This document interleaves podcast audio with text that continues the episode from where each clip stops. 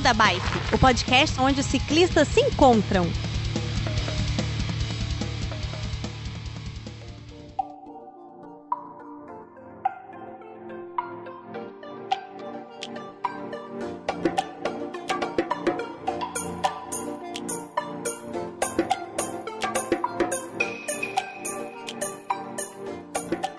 Fala pessoal do Beco da Bike, tudo bem com vocês? Aqui é o Werther de Vila Velha, Espírito Santo, com mais um episódio para vocês. Hoje é aqui da casa a gente tem o Fio. Tudo bem, Fio? Oi! Não, não tá bem. Não tô bem. O que, que, que, é isso? É um gato com caganeira? É, mais ou menos. É, é, o som que eu fiz depois de ser atropelado pelo cara na moto na segunda. Ai, nem fala, nem fala, cara. O cara te atropelou, bateu atrás e falou que a culpa foi sua, né? É, cada um com o seu, com o seu prejuízo, irmão. Mas você. A, a, a moto dele também ficou prejudicada ou não? Ficou nada, ficou nada. Sacanagem, sacanagem. Bom, depois você até conta um pouquinho. No finalzinho, na vovozinha você conta mais ou menos esse caso aí pra, e dicas pros ouvintes aí o que, que pode fazer nesse caso. Mas que não é o, o assunto desse episódio.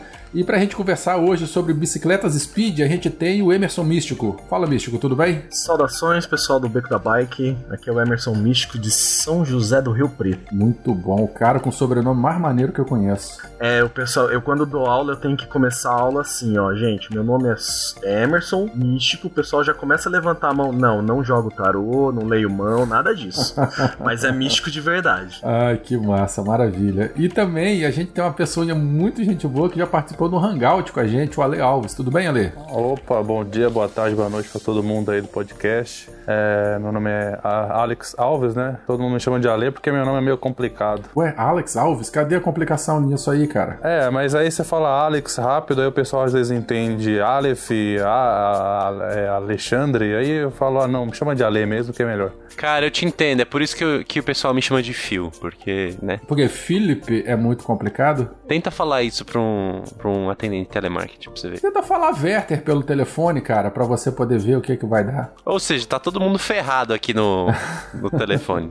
Emerson e Ale, fala pra gente as bicicletas de vocês e como é que vocês é, começaram a pedalar. Fala aí, ô Místico, começa você. Bom, bom, é, eu sempre pedalei desde criança, né? Ganhei uma BMX Acrobike do meu pai quando eu tinha uns 10 anos de idade, uns 9, 10 anos de idade.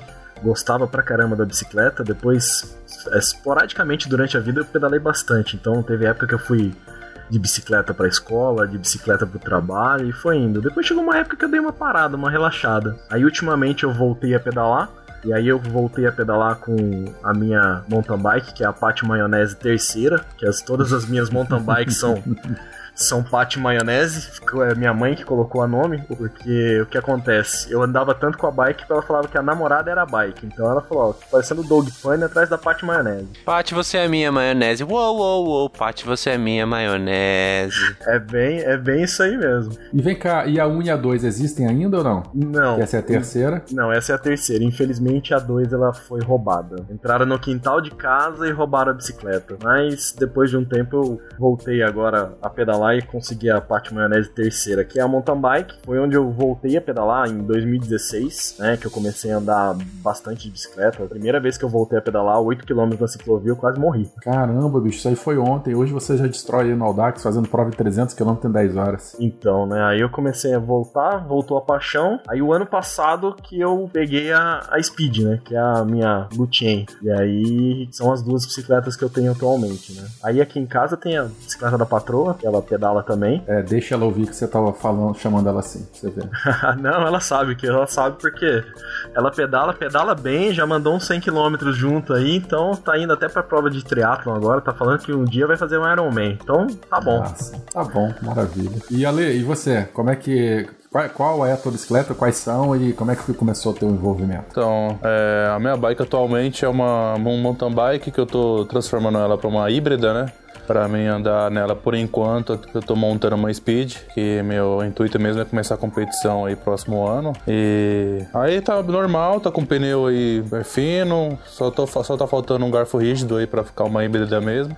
E eu comecei a pedalar aí mesmo, cara, desde criança. A minha primeira bicicleta foi uma, uma Monarch de barra, que eu morava lá no Piauí. Aí lá era bem famoso essas bicicletas, né? E pra Não me é deixar. rebaixada, não, né? Não, não, aquela Monarch mesmo, aquela que o freio é de aço lá, não tem cabo, não tem cabo, é um aço mesmo. Saquei, saquei aquela barra lá. É, aí pra, pra me deixar ela mais estilosa, eu fui e tirei aquela garupa.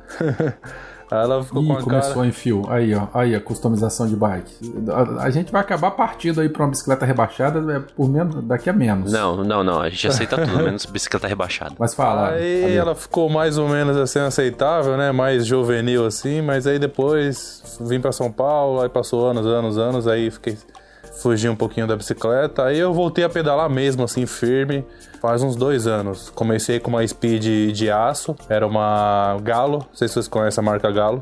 Era uma Speed Galo, é, bem básica, eu acho que o grupo dela era uma Shimano do- 2300, aquele bem básico mesmo. É, gostei pra caramba da pegada da Speed, nunca tinha andado. Só que ela era bem básica, aí eu fui e vendi ela pra conseguir pegar uma melhor. É, aí foi quando eu peguei essa mountain bike melhor e tô com ela até hoje e montando a Speed. Muito bom, mas você ainda não tem um speed. Ainda não, mas pretendo estar com ela até o final do ano. Perfeito. Então tá bom. Galera, é, a, a equipe da pauta hoje aqui, os convidados né, devidamente apresentados. Felipe, toca a vinheta e bora falar sobre bicicletas speed, as road bikes. Vamos lá. Beco da Bike. Coloque água na sua garrafinha, afivele seu capacete e bora pedalar.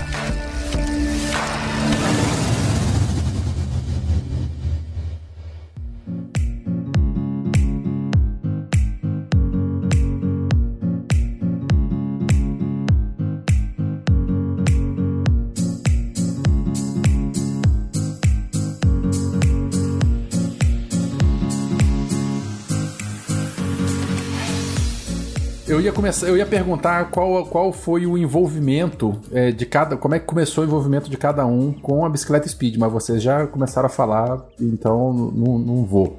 É, mas o fio é, é a primeira vez que a gente tá gravando depois que chegou a tua, né? Mas a sua virou fixa, né? Não, não, não, não, não, não, não. Calma lá. Uma vez fixa, sempre fixa. Ah, então Tem- deixa, então Tem uma falar dela fixa e uma speed, uma road A- bike. mas a speed é a track, né? Isso, exato. Não, porque uma coisa massa que aconteceu foi que a sua finalmente chegou, mas a sua é só uma fixa, não é muito uma speed. linda, diga de Só uma passagem, fixa. a track dele. Por favor. Pô, cara, eu fui na loja hoje, essa semana aí, vi uma. Uma, na- numa bicicletaria aqui perto, vi uma Trek também, só que ela é um grupo Sora, 9 velocidades. E que teteia de bicicleta. O- a geometria do quadro de Endurance é muito legal. Eu nu- nunca tinha pedalado com uma, a minha é um pouco mais agressiva. A sua não era de Endurance? Na minha, não, eu, eu eu dou uma, uma adaptada nela. A minha é um quadro padrão italiano, assim, um pouquinho mais deitado, cara. Não é tão confortável, não. Eu queria pedalar um pouco mais inclinado, mas. É, quando eu finalmente dei uma voltinha na quadra com a bicicleta Endurance, com a pegada de speed, eu fiquei bem apaixonado. É, Mas enfim. eu sou, eu sou. Depois que eu comecei a pedalar nessa track aí, eu virei putinha da track, tá? Track, patrocina nós. É, pois é, uma.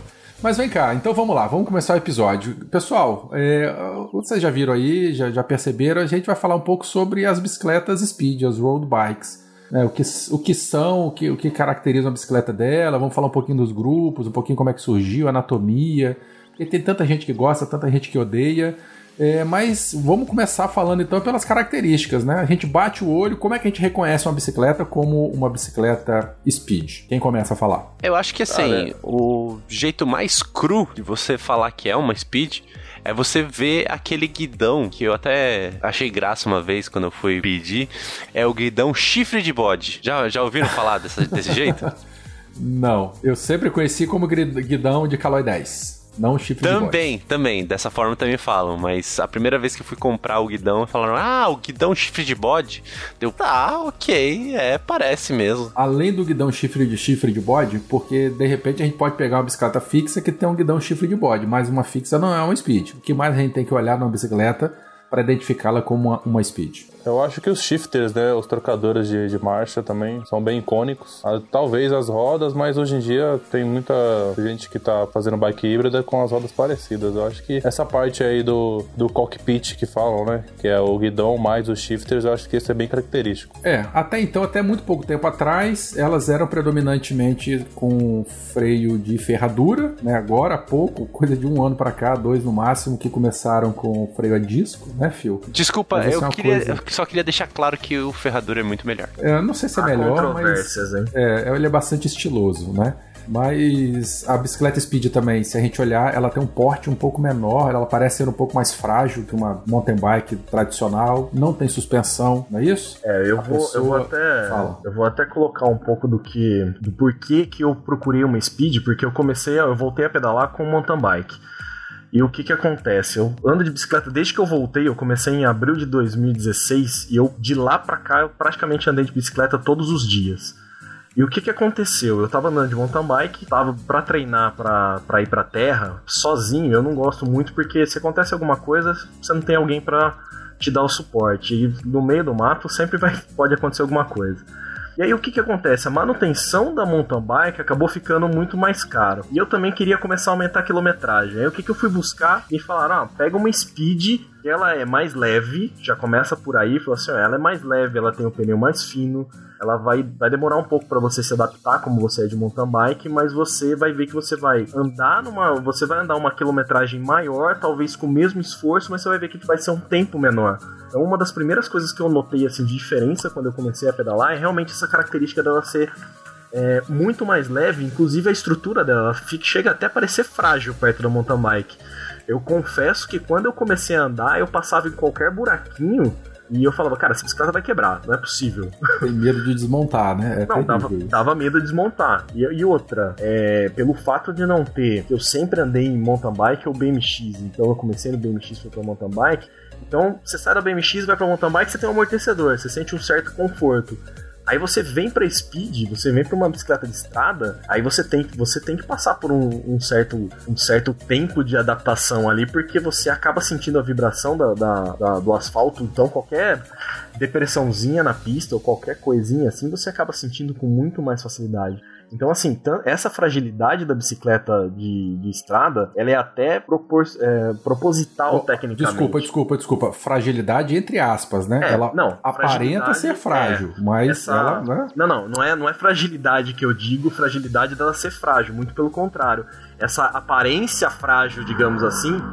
Espera aí que passou uma moto agora, zoou. É, essa aparência frágil da, da, da bicicleta, ela é mais pra você ter um ganho de peso e tudo mais, pra você conseguir ter maior desempenho. Só que ela não é frágil, muito pelo contrário. Ela já é construída, toda, até o Ale falou dessa parte do cockpit dela, ela é construída para absorver esses impactos e, e ela ser mais ela ter, vamos dizer assim, uma bicicleta de estrada ela é, ela é preparada para aguentar a torção, porque ela é preparada para você fazer uma maior pressão com, com na- nas duas pernas. A hora que você vai dar um sprint, a bicicleta realmente, se, se ela não for com esse cockpit mais compacto, ela vai torcer. É, ela é mais rígida, né? Ela é outras. mais rígida. É, apesar dela parecer frágil, ela acaba sendo mais rígida que uma mountain bike, por exemplo. É, uma outra coisa interessante é que o centro de gravidade dela é um pouco mais baixo, pelo menos na frente, né? Porque é, tem aquela pegada embaixo no drop, que é a pegada do sprinter, né? Que, que o, o Místico comentou agora há pouco aí. Quem já viu competição de bicicleta, né? No finalzinho, que a galera se mata nos poucos, nos- nas poucas dezenas de metros finais, os caras pedalam em pé, segura lá embaixo e eles jogam a bicicleta pro lado, um pro outro, é uma coisa de doido. Eu não sei se vocês já fizeram isso, mas eu, eu quando peguei uma, uma- a minha, né, pela primeira vez, eu comprei uma, uma Caloi Strada 20, é uma- era uma linha mais recente da Caloi, que foi lançada acho que em 2013 ou 14. O quadro muito frágil, muito feio, solda tudo aparecendo, mas ela veio com um grupo muito bom, que era um grupo Tiagra. Nós vamos falar dos grupos um pouquinho pra frente. Então, assim, o que todo mundo fazia era comprar essa bicicleta, porque ela custava, sei lá, 2.500 reais, 3.000 reais, mas ela vinha todo com um grupo Tiagra. E aí trocava o quadro e ficava com um grupo de entrada mu- muito bom, excelente, que eu tenho ele até hoje, morro ele de paixão. Quanto que custava a bicicleta? Eu acho que foi. Eu comprei a minha por 2.800 reais em 2014, Caramba. eu acho. Só o grupo, só o grupo hoje tá quase esse valor. Pois é, então. Nós vamos falar de grupo um pouquinho mais pra frente, mas eu quero dizer o seguinte, falando dessa questão de fragilidade e tal. A primeira vez que eu peguei essa bicicleta, né? E eu fui fazer aquela essa, essa pegada no, no drop, fui pedalar em pé. eu fiquei com muito medo dela quebrar. E uma coisa que eu lembro nitidamente, assim, eu, eu parei na, na, na beirada da, da estrada, eu- um pé eu botei no meio fio e outro eu botei no pedal.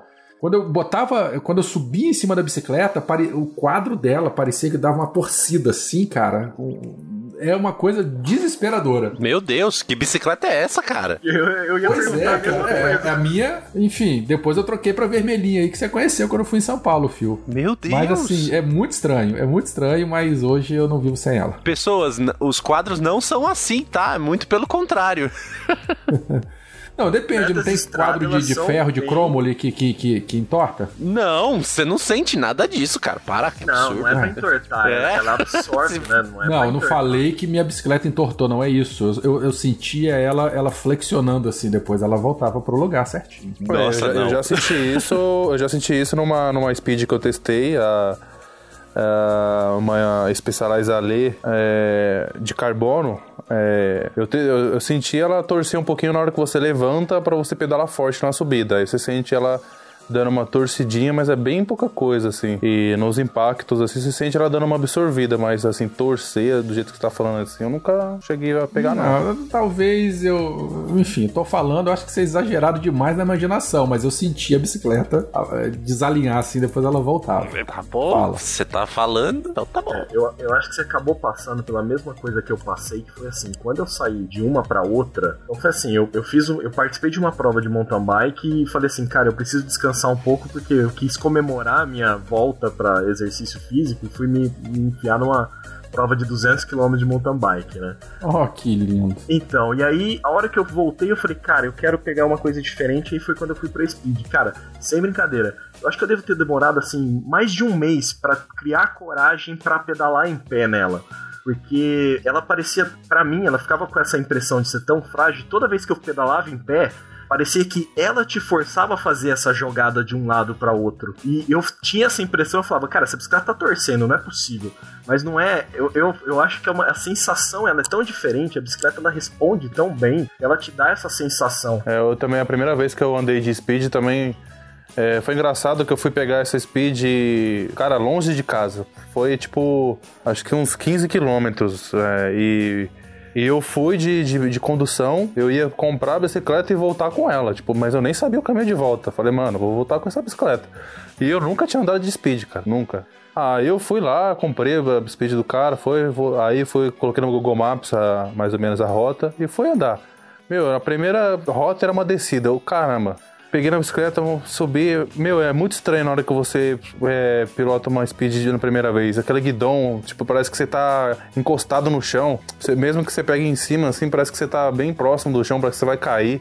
É o centro de gravidade mais baixo dela, né? É muito esse estranho, perfil mais é. agressivo. Pra quem nunca andou, aí eu lembro que, tipo, é, eu sentia que pra virar era bem, bem melhor, era mais ágil pra desviar de obstáculos, essas coisas eu achava bem melhor. É, mas dá um medinho, viu? Eu senti o medo do caramba. Você falou uma coisa interessante, olha, a agilidade dela. A agilidade é, bem, bem depois diferente. que, é, depois que a gente se acostuma com o STI, né? Que é o, é o- o sistema de freio e câmbio, né? Que é o mais comum que a gente utiliza aí para passar as marchas. Porque até então as bicicletas speed, elas, a, a gente passava a marcha naquelas alavancas que ficavam no quadro, né? Você dá atenção e tal, mas a Shimano desenvolveu o STI. Essa minha Mas depois assim que a gente Essa minha aí era então, depois que a gente é, que a gente é, é, se entende com a bicicleta, né? Entende, é, passa as marchas sem olhar pro, pro, pro cassete pra, e pra coroa pra saber como é que tá. Quando a gente já conhece a bicicleta, quando a gente. Essa coisa poética, né? quando a gente pensa junto com ela. Andar na cidade com a bicicleta speed é uma coisa maravilhosa, cara. Passando nas quebradas, passando no, no corredor e entrando na frente do carro e acelerando aqui, freando ali na frente, ó. Melhor ainda se tiver ouvido a playlist da Cat do Beco, cara. Que aquilo lá dá um, um, um revertério na cabeça do sujeito. Ah, não, não, É não, não, pera aí. Lá, lá tem. Ai, como é que chama? Banda caceta, esqueci o nome. É. Do Rogério Flauzino lá? Não sei quem é esse cara. Quem é esse cara? Você tá falando de Jota Quest? J Quest. Se tiver J Quest, esquece dessa lista, gente. Não, não vai atrás, não. É o lixo. Jota Quest não.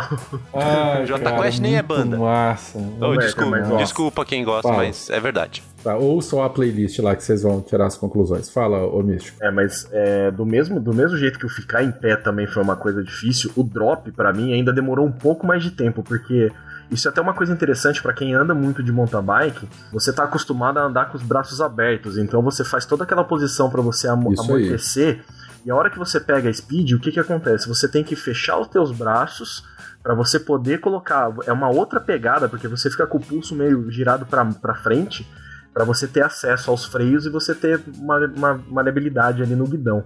E o drop é uma coisa que toda vez que o pessoal falava, não, você vai ver que a hora que você quiser sprintar, pegar velocidade, você vai acabar descendo pro drop. Toda vez que eu ia descer pro drop, parecia que a bicicleta começava a bambear um pouquinho, porque não é uma posição natural. Você acaba ficando muito mais aerodinâmico inclinado lá pra frente e até acostumar. é, eu demorei um tempo também. Só que hoje em dia, a hora que você quer pegar velocidade mesmo, você tá participando de alguma prova é, e você quer ganhar velocidade, é ali que você tem que ir, porque é, é ali que você vai estar na posição mais aerodinâmica daquela bicicleta de estrada. Isso. Você comentou uma coisa interessante, que é vício, né? Eu, eu vou até falar de novo porque eu achei legal. Mountain bike, tem, a gente pedala muito com o cotovelo apontado para fora. A mão paralela ao guidão e o, o braço meio aberto, assim, as asas meio abertas. Na speed não tem isso, né? Então a gente tem que se deixar o braço um pouquinho mais reto e flexionado, assim, o, o braço normalmente ele fica alinhado com o ombro.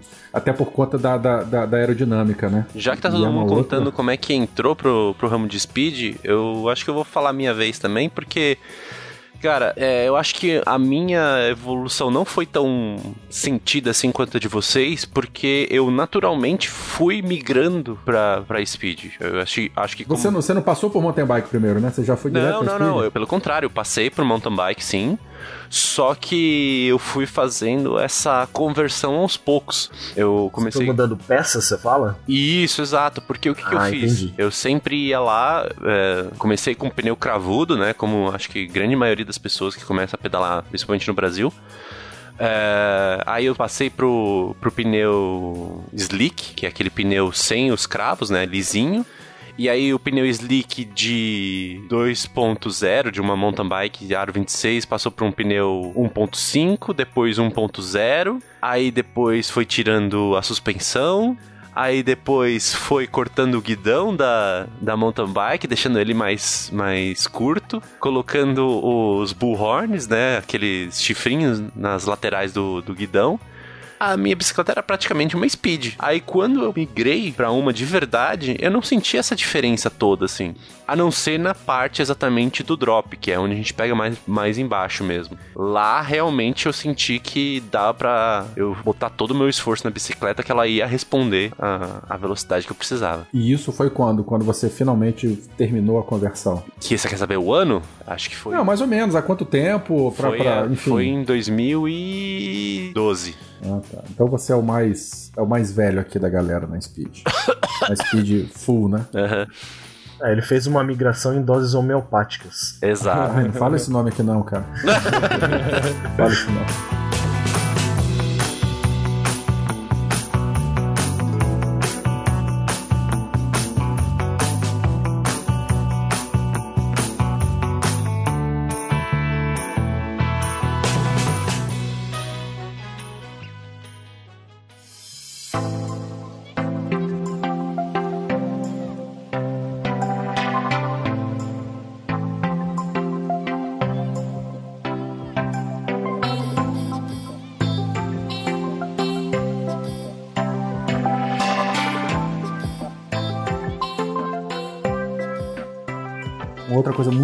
Speed que a gente tira o máximo de proveito da, da aerodinâmica é quando a gente entra, anda no pelotão ou anda, no vácuo, né? Com duas ou três pessoas na nossa frente, é, às vezes quando a gente tá em segundo também, né? Ou só uma pessoa na frente, a gente já sente uma diferença é, na- no, no vento, né? Numa diminuição enorme no vento da frente. Então, assim, é muito Isso é mágico, parece mágica isso. é muito É legal, cara. É muito legal. Tem que ter muito cuidado pra fazer isso, porque speed não freia, né? Eu acho que é um consenso de. Eu não sei quanto a vocês aqui. Fale por Mas si só. freio- A minha freia ah, muito mas bem. a minha só diminui de velocidade. Eu tô na velocidade, eu não consigo travar as rodas dela, não, cara. Nossa, a minha trava na hora, cara. Que que cê- Ah. vamos, vamos trocar esse freio, vamos?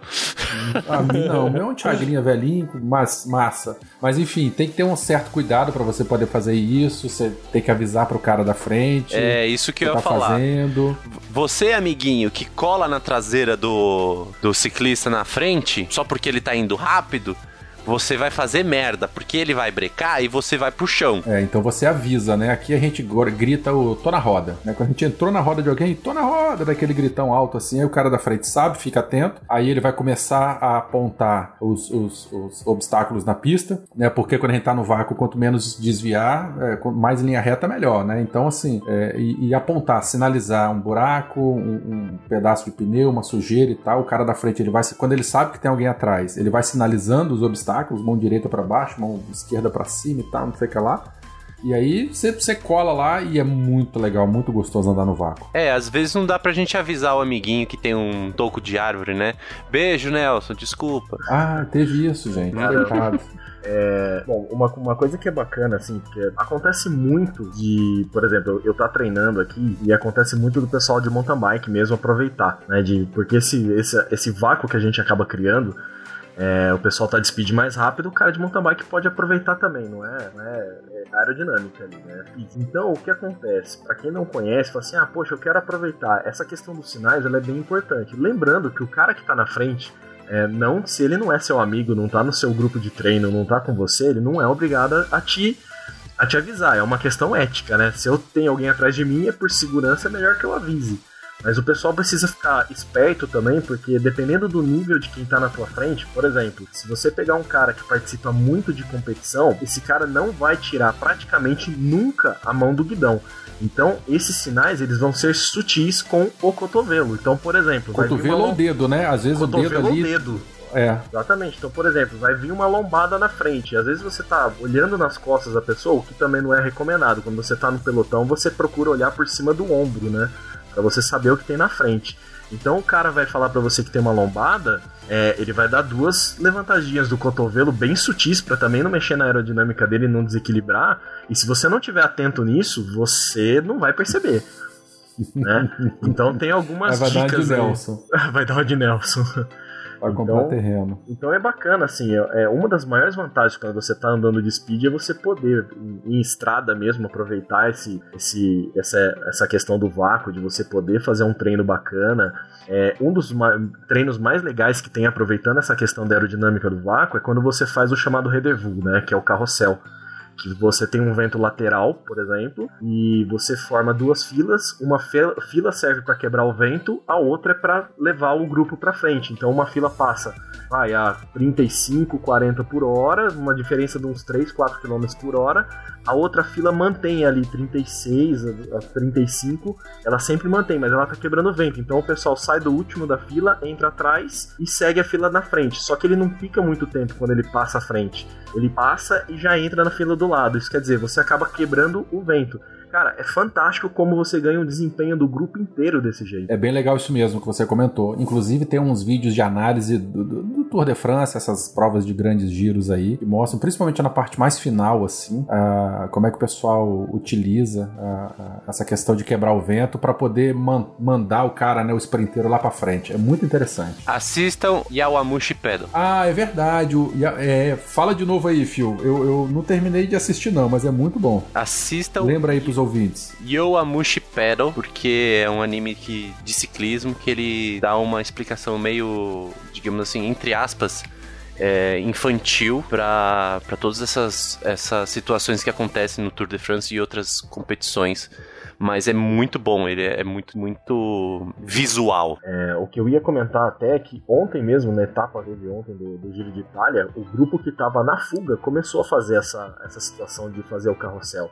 Porque o que acontece? Você acaba economizando uma energia muito grande, porque uma coisa que as pessoas às vezes não conseguem entender, fala assim, poxa, os caras abriram 14 minutos numa, numa competição de estrada, ganharam a corrida. Não é bem assim, porque uma coisa é você estar em três pessoas numa fuga, mesmo revezando, o gasto de energia é muito maior. Quando você pega um pelotão grande de 10, 15, 20 ou 30 pessoas no caso do Giro de Itália, quem tá no meio do pelotão, muita gente vai assustar e falar assim: nossa, aquele cara tá preso. Cara, esse cara praticamente não tá fazendo quase força nenhuma, lógico, em relação ao, que é um, nível de ciclismo de Giro de Itália e Tour de France. Mas a situação dele é muito confortável, porque ele tá simplesmente protegido de vento e ele tá simplesmente girando o pedal ali para acompanhar a galera. Então, Isso os sprinters Ele tá sendo acabam empurrado pra frente, né? Puxado, na verdade, pra é, frente. prati- é praticamente um vem cá que eu te levo. O grupo vai levando. Por isso que os sprinters eles ficam muito, é, ficam muito tempo nas etapas presos ali dentro, porque eles estão economizando energia. Porque a hora que os caras vão pra frente numa final, os caras abaixam no drop é, e mandam 75, 77 por hora em 400 metros. É muita coisa. Mas por quê? Porque durante 200 km da etapa, 205 km, eles economizaram energia no meio do pelotão. E aí é por isso que o pessoal, quando vai pra fuga, é, acaba tendo aquela combinação, viu? E aí, quem vai revezar? Vamos fazer um, um, tá, um vento lateral, vamos fazer um carrossel, porque o pessoal da fuga quer manter, mas é muito difícil, né? É, e mesmo equipes distintas, né? Às vezes você tem um concorrente lá, mas todos eles vão se falando ali, fazendo carrossel pra todo mundo poder chegar mais à frente. É, mas, um eu, mas eu, eu já caí numa armadilha dessa em uma prova, viu, Beto? Já caí numa. É, já caí. Porque a gente tava numa. Teve uma prova aqui numa cidade aqui perto. E assim, desde que eu comecei a andar de speed, eu comecei a entrar numas provas legais. Porque depois que você começa a pegar ciclismo de estrada e quer entrar em prova, eu não vou pra pódio, mas eu quero chegar lá na frente. Mas sempre no melhor lugar possível. É, e aí a gente começou a fazer uma prova aqui. Inclusive, a hora que a gente falar de grupos, eu vou falar até uma surpresa que aconteceu comigo nessa prova, mas. Aí na prova o que, aconteceu? Acaba sendo formado alguns pelotões. Tem o pelotão de, de elite lá na frente, o pessoal tá andando muito forte. Acabam formando os pelotões intermediários e eu caí num grupo que a gente tava em quatro pessoas. Então, essas quatro pessoas começaram a revezar. E a gente ficou assim praticamente a prova inteira, né? Então, só que começou a chegar perto da prova, eu comecei a olhar de um lado, olhar do outro, eu falei, cara, esses caras vão sprintar. esses caras vão sprintar. E aí um deles falou: Não, e aí? A gente fez a prova todo mundo junto, e agora? Chega todo mundo junto? Cara, no, cara, no que ele falou, chega todo mundo junto, eu já desci duas marchas já pra deixar mais pesado que eu falei, "Ei, vai. Cara, não deu dois segundos. Ele Eles falou engoliram. todo mundo. Na hora que o cara. Aí tinha um cara que é um pouco mais inocente atrás, falou: Não, vamos todo mundo, cara. Ele saiu. Só que no que ele saiu, tinha. Ele era de uma equipe de um outro cara. O outro cara já saiu atrás dele pra tentar tampar eu e o outro que tava junto, né? Mas eu, eu tentei reagir lá até o final e foi divertido, cara. Essas provas são bem divertidas, mas. Nessa daí, mas foi o que aconteceu. A gente acabou, eram equipes diferentes, né? Eram pessoas diferentes ali, você tinha só dois que eram da mesma equipe, mas a gente juntou e foi revezando até o final. Quer dizer, é economia de energia pra todo mundo. Não adiantava eu tentar largar eles no meio da prova, porque aí eles iam ficar em três, eles iam cons- consumir menos energia, revezando e ia chegar em mim muito rápido. É, esse, esse negócio do vácuo, é, só acrescentando mais uma coisinha, tem uma coisa bem interessante no Tour de France, das equipes que fazem, no Giro de Itália também, que é uma estratégia para engolir o cara da, de adversário da outra equipe.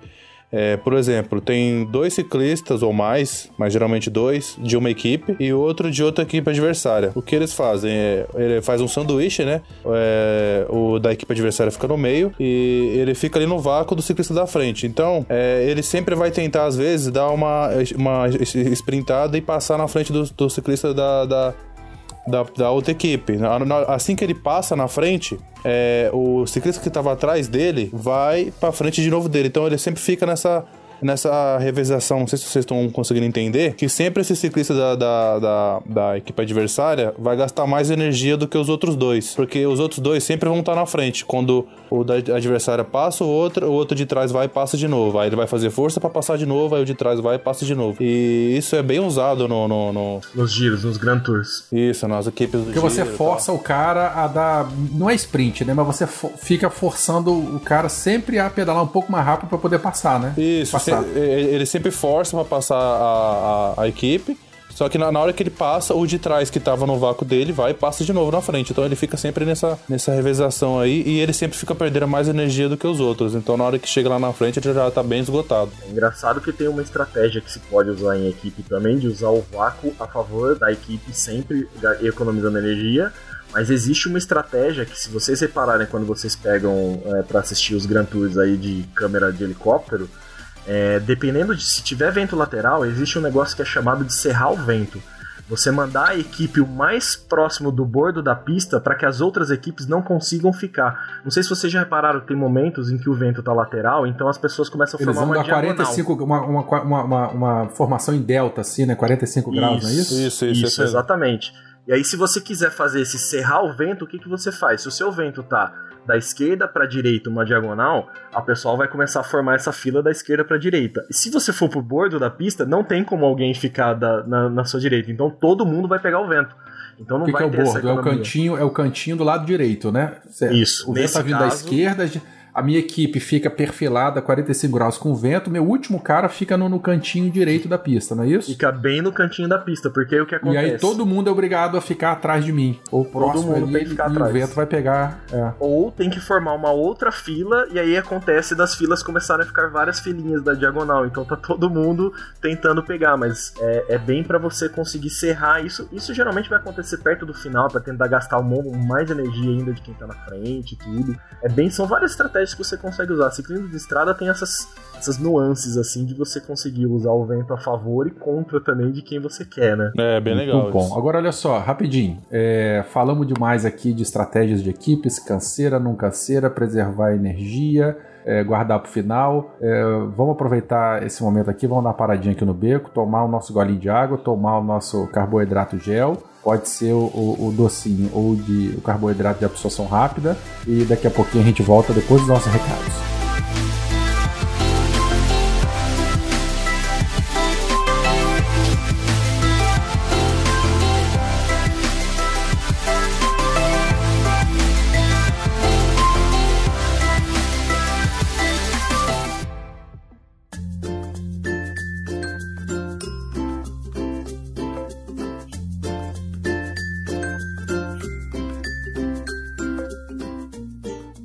Noite, pessoas. Invadindo o episódio aqui para dar uns recadinhos. Espero que vocês estejam gostando sobre esse papo de speeds. E hoje a gente tá tomando o lugar do Vetter um pouquinho. A dominação feminina, yay! Uhul! Estamos eu, a Aline e a Sil aqui. Acho que vocês já estão acostumados com a nossa voz nessa altura do campeonato. Por então... favor, né?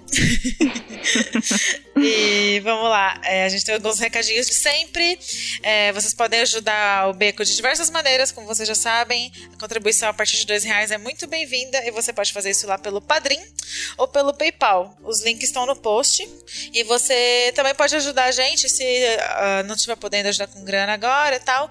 Divulga o episódio do Beco nos seus grupos de pedal, no WhatsApp, no Twitter. E marca a gente que a gente te dá um retweet é, sempre que a gente vê você ajudando a divulgar o beco.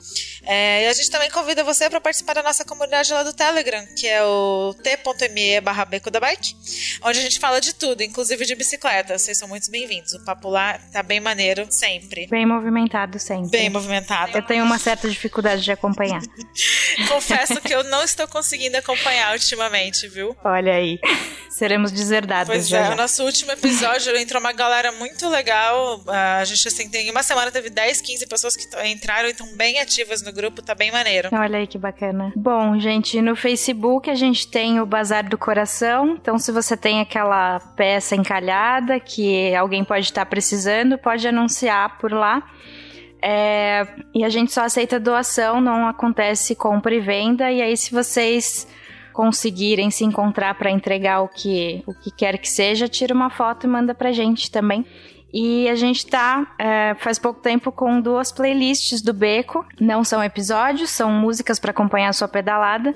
Nós temos a, a Ellie Cat e a Road Bike. Então vocês podem procurar por Beco da Bike no Spotify e no Deezer. E os links vão estar no post também. Isso aí. É, e a gente separou também alguns comentários aqui lá do site para ler para vocês. É, vou ler o primeiro, que é o do Tiago, que ele comentou lá no nosso post, no próprio Beco da Bike, que é onde vocês podem interagir com a gente, comentar o episódio, falar o que achou, o que não achou, dar sugestão, e lá rola discussão que transcende o episódio, é bem legal. Então, sempre que tiverem alguma coisa para acrescentar na nossa fala ou corrigir alguma coisa que a gente falou errado também, comenta lá, beleza? Vamos lá, vou ler o comentário do Thiago. Aê, povo do beco! Ainda não terminei de escutar o episódio, mas tenho que comentar. Primeiro, já estou com saudades da greve dos caminhoneiros. A cidade está péssima para andar. Todos estamos. Todos estamos, pois é. Saudades home office. É, também. e, o, e o Thiago citou o segundo ponto. Eu preciso discordar um pouco do Pena. Afirmar que o volume de carros na via é por conta do culto ao carro é um raciocínio muito superficial e pouco efetivo. Vamos ser pragmáticos. As pessoas usam o carro por preguiça mesmo. Outro ponto que discordo foi o fato de achar um absurdo ter menos impostos e mais créditos para carros do que para bicicletas. De novo, vamos ser racionais. Isso ocorre devido ao mercado. Quando as pessoas começam a exigir e consumir linhas de crédito para bicicletas, elas aparecerão. Não, o mercado não é ativo nesse caso. Primeiro tem que haver uma demanda. E o mesmo para impostos. Impostos alto, imposto alto para o carro significa impopularidade. Já que ninguém reclama do imposto para bicicletas, então fica alto. O último ponto de discórdia é sobre o enclausuramento das pessoas em casa e carros. O último ponto de discórdia é sobre o enclausuramento das pessoas em suas casas e carros. A questão é segurança. Definitivamente, não é bom o enclausuramento e ninguém deve gostar, mas ter gaiola na entrada de um prédio residencial é um cúmulo. Eu não discordo das críticas, só do argumento usado. Não dá para iniciar uma política de mudanças com tais argumentos. Se for pragmático, o problema é exposto e a solução é debatida. Confesso que o meu desejo é trabalhar de bicicleta, mas tenho medo do trânsito e de onde tenho que passar. Então, Estão construindo uma ciclovia aqui. E assim que ela ficar pronta, posso ir trabalhar de bike. Falou. Tiago, obrigada pelo comentário. É, você não foi a única pessoa que falou isso comigo. Eu teve um outro colega que ouviu nosso episódio e também falou: Aline, eu não vou trabalhar de bike porque eu tenho que levar meu notebook todo dia, eu tenho medo de ser assaltado. Uhum. então acho que faltou mesmo a gente citar esse, esse ponto na no cast, mas é aquilo que a gente comentou, que quanto mais gente na rua, mais segura a rua fica ocupada e mais inibidos os marginais, entre aspas, ficam de agir quando tem mais movimento, né? E vamos torcer para essa ciclovia ficar pronta logo, né? Vamos, tomara, né? É, bom, eu queria ler mais um comentário no site também, do Gabriel Bispo. É, ele diz que gostaria de contar um pouco do que eu passo no dia a dia e do que eu realmente gostaria que acontecesse por aqui. Eu moro em uma cidade chamada Parnamirim, no Rio Grande do Norte, praticamente colada com Natal, que é a capital. É, eu andei de bike até os meus 22 anos no interior de São Paulo, na cidade de Ilha Solteira. Logo depois disso, me formei e vim morar no Rio Grande do Norte e acabei tendo que deixar de usar a bike como meio de transporte diário, pois aqui, infelizmente, não tem ciclovia ligando as cidades e o trem não tem um vagão onde se pode entrar com bicicleta para agilizar no transporte. Quando eu era pequeno, caí de skate, tive uma lesão no joelho e atualmente, depois de ir ao médico, ele me indicou andar de bicicleta, mas por não ter ciclovia na minha cidade, fica muito difícil de andar de bicicleta por aqui. O que eu mais queria era deixar minha moto em casa e começar a ir de bike da minha casa para o trabalho. São 22 quilômetros de ida e 22 de volta. É bastante, né? Bastante mesmo. Muito bom. Tá motivado. Pois é. Aqui em Natal existe um grupo chamado Bicicletada Natal. Ano passado eles eram muito ativos aqui na cidade, cobravam ciclovias e tudo mais, mas o grupo agora se encontra no último final de semana do mês para andarem de bike pela cidade. Gostaria de saber como posso mudar essa minha situação, como posso inserir a bike no meu dia a dia, ir de casa para o trabalho, andar pra, pela BR para chegar no meu trabalho com segurança quais são os órgãos que eu posso entrar em contato aqui na minha região para tentar solicitar a liberação da bike no trem e assim agilizar no meu deslocamento e no deslocamento de várias outras pessoas. Me ajudem aí, por favor. Bom, Gabriel, a gente vai colocar um, um áudio aqui do Danilo que ele deixou uma resposta para você. Primeiro, ele se juntar à massa crítica, ao bicicletada lá, começar a ver como funciona, quem são os ativistas que fazem parte dela. É, segundo, não adianta nada que fizer criar em ciclovias, ele vai começar a sair do zero, que ele está hoje, para 22 km. Então, paralelo a isso, ele tem que começar aí num pedal noturno, ir pedalar de final de semana, testar a resistência, é, é, é, ver um, um, uma bike para poder ir. É, terceiro, que órgãos que ele pode brigar? Ora, é, trem normalmente é estadual, então o governo do estado, a, a Secretaria de Mobilidade, a Secretaria de Transporte. É, mesmo assim, também ele pode brigar também com o governo municipal, Secretaria de Mobilidade, Secretaria de Transporte. Primeiro, para mais ciclovia. Segundo, para é, é, tem experiências no Brasil, em Curitiba, até aqui em São Paulo, de ônibus que podem carregar bikes e que carregam bikes em alguns trajetos. Então ele pode se juntar a, a essa sociedade, se juntar ao UCB, que a UCB já tem uma documentação gigante de requerimentos para modelos de requerimentos, requerimentos do passado para prefeituras, para governos do estado, governo federal, para pedir ciclovia, pedir campanha de trânsito. Então, assim, esses são os passos que ele vai fazer. Ah, ele é só um, ele é uma formiguinha, cara, mas é de pouquinho em pouquinho, é juntando a galera e cada um fazendo um pouquinho que o negócio cresce. É, além dos comentários no site, a gente também separou alguns comentários que o pessoal deixou lá no Strava. O Phil fez uma publicação lá no Strava divulgando no grupo pro pessoal e eu vou ler aqui o comentário do João Paulo Aquino Silva. Ele falou assim: Escutei todos e confesso que cheguei a ficar com abstinência quando não tinha mais episódios para escutar. Valeu, João. É, muita informação, principalmente para iniciantes como eu. Fora que eu não sei quanto a vocês, mas a impressão de a impressão de quando estou escutando é que parece que estou ali no meio de bate-papo e com essa galera já faz um tempo. Estou só esperando as coisas melhorarem por aqui, porque quero ser um pequeno colaborador do canal. Aê, João, valeu, obrigada. Ah, uhum. Toda ajuda é bem-vinda e pode ajudar a gente compartilhando, divulgando. Espalhe a palavra do Beco para os seus amigos. Sim, isso já super ajuda. Ajuda pra caramba. E é verdade, né? É, a gente, só de estar tá ouvindo o podcast, assim, um bate-papo, a gente se sente parte, né? É, eu até brinco que eu passei bastante tempo escutando o SciCast e agora é legal que eu tô aqui no Beco da Bike e quando eu, eu quando eu falo, o Pena responde. que antes eu falava sozinha com o Pena no meio da rua. Muito bom. Ah, eu queria ler também um comentário do Marcelo Henrique. Ele colocou: Sou ouvinte desde o primeiro episódio, já tive a alegria de ser mencionado no podcast e me incentivou um tanto a minha retomada das pedaladas depois de um período parado. Isso é muito legal de ouvir também, né? Com certeza. então continue aí com a gente, Marcelo. E, bom, nesse, nesse post no Strava, é, o pessoal tava respondendo sobre quais eram os episódios favoritos e o Audax foi bastante citado. E a cicloviagem de São Paulo Vila Velha também. Então fica aí a dica pra gente voltar nesses temas, talvez. Com certeza. E quem nunca ouviu esses episódios ainda, corre lá que tá entre o top preferidos da galera. Então é isso, pessoal. Chega por hoje? Acho que chega, né? Ah, mais um recadinho. É, se você quiser anunciar seu produto ou serviço ou mandar algum presente, a gente adora presente. E se você se identificou com alguma coisa que a gente não falou ou alguma canelada, escreve pra gente no contato arroba becodabike.com.br. É isso, é aí. isso aí. Obrigada, gente. Vamos parar de falar, Silvana, que mulher fala demais e os meninos vão dar esporro na gente. Bora. Beijo, pessoal. Beijo.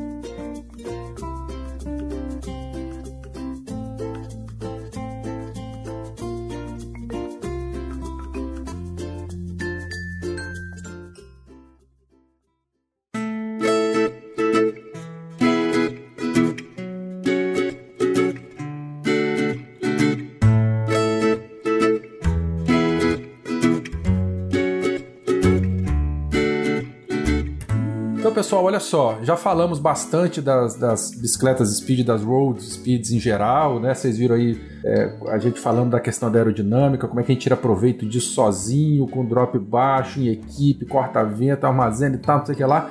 Mas é, o universo das bicicletas speeds é muito maior do que isso. Né? Tem as roads, que são as bicicletas de, de estrada mesmo, para andar no asfalto, com todas essas características que a gente já viu aí até agora, desde o início do programa.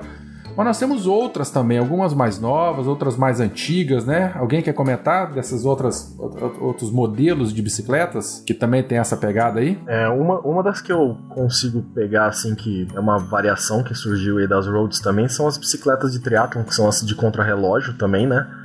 É, que a, a, maior diferença delas, até o pessoal pode falar assim, ah, mas a de triatlon, qual que é a grande diferença? Ela tem uma, uma aerodinâmica bem melhor do que uma, uma Speed, quer dizer, a Speed, a, a Road, né, ela tem uma, uma, uma pegada para você ter, pode até ter uma pegada aerodinâmica nela, mas não vai ser tanto quanto numa numa bicicleta de contrarrelógio, porque a posição do ciclista é muito diferente, você acaba ficando praticamente deitado. Pra que Tem aquele prolongador isso? do guidão, né? Que é, é, é bem característico também, o clipe, que a pessoa isso. fica deitada com o cotovelo lá na frente. Isso. Uma coisa que é interessante o pessoal é, entender o porquê dessa aerodinâmica não é só para você ganhar velocidade que essas bicicletas são diferentes. Elas são, elas são é, a forma como a geometria dela ela é preparada para você economizar um pouco do músculo das pernas, porque geralmente quando você vai usar ela em triatlon, tá? Isso eu tô falando da de triatlon. E por incrível que pareça, a de triatlon ainda tem um pouco de diferença para algumas de contrarrelógio só de contrarrelógio mas é para ele economizar um pouco de energia para você sair para correr e usar outro tipo de músculo, tá? Então você acaba descansando um pouco enquanto tá na, na, bicicleta. Eu ouvi um papo de que a geometria dela favorece o seguinte: o cara quando ele deita, é, quando a gente tá na, na bicicleta, a gente bota força para baixo. Numa de triatlo ou contra relógio, o cara ele chuta um pouco para trás, é isso mesmo? É isso mesmo. É por isso que você acaba usando uma musculatura diferente. É como se você tivesse quase que você correndo e você deita e você fica com uma posição para as pernas quase para trás. Tanto que se a gente pegar o regulamento de competições aí, existe um limite para as bicicletas. Se você, vai, se você reparar o regulamento das bicicletas que estão num Tour ou num Grand Tour aí, existe um limite de distância que você pode ter entre o banco e o guidão, para justamente para você não usar essa, essa posição. Tá? E inclusive o pessoal começou a fazer uma sacanagem que era tentar cortar a ponta do banco para poder ficar dentro. Então agora já é proibido também. Não pode. Então você não chegava mais para frente, não chegava mais para trás, não chegava mais para frente e cortava a frente do banco, é isso? Exatamente, para você conseguir ficar mais para frente ainda para conseguir tentar fazer com que a sua perna desse essa essa pra ficar mais deitado. Ficar mais deitado. Ah, uns e... tempos atrás aí chegaram a perguntar a respeito desse banco lá no, no grupo, inclusive. Cortado? Isso. É, você, você acaba cortando ele porque, como o que vale, o pessoal vai colocar num. num é como se fosse um molde, né? Pra ver se a bicicleta tá dentro das medidas e tudo. Aí você corta o banco, você consegue colocar ele um pouco mais para frente. Só que isso, pela segurança, pela geometria e tudo mais, segundo as regras, o pessoal fala que isso prejudica. Então eles pegam e falam, ó, não pode cortar, a bicicleta não pode ser alterada do como o fabricante veio. É, mas aí o que acontece? As bicicletas de contrarrelógio, como elas já são preparadas para isso, existe essa diferença que você qual que é a, a, a, dificuldade dela eu costumo treinar com o pessoal que faz triatlon ou que faz Ironman que usa essas bicicletas e eles sofrem muito numa subida, por exemplo. Essas bicicletas elas não são boas para escalar justamente por causa dessa posição. Primeiro que você, ao invés de estar tá usando o clipe, você está usando o guidão do lado, ele já é um guidão diferente. Ele já te dá, não te dá tanta segurança. Segundo que ela não é tão boa para você ficar deitando ela para você fazer aquilo que a gente consegue fazer de jogar uma bicicleta de estrada para um lado e para o outro e você ganhar potência quando está em pé, a de contrarrelógio ela te dificulta isso, tá?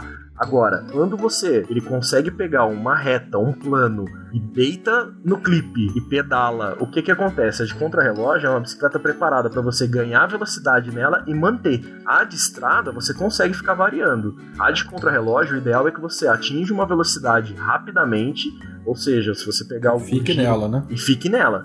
O ideal é você não ter que ficar mudando de marcha. Então é, a principal característica dela é usar uma musculatura diferente para que você possa manter essa velocidade alta. Então, se você pega mesmo um giro que está acontecendo agora, você vê que a média diária dele está entre 40 e 44 por hora. A hora que chega no contrarrelógio, bate 51 por hora, e são os mesmos ciclistas. E se você pegar e fizer um cálculo aí de você pegar o mesmo ciclista com uma road e o mesmo ciclista com uma bicicleta de contrarrelógio, você vai ter um, um, ganho aí de desempenho de uns 30% na velocidade final dele. De que ele vai manter na, na média final total. Uhum. Tem, tem outras características que eu queria comentar também.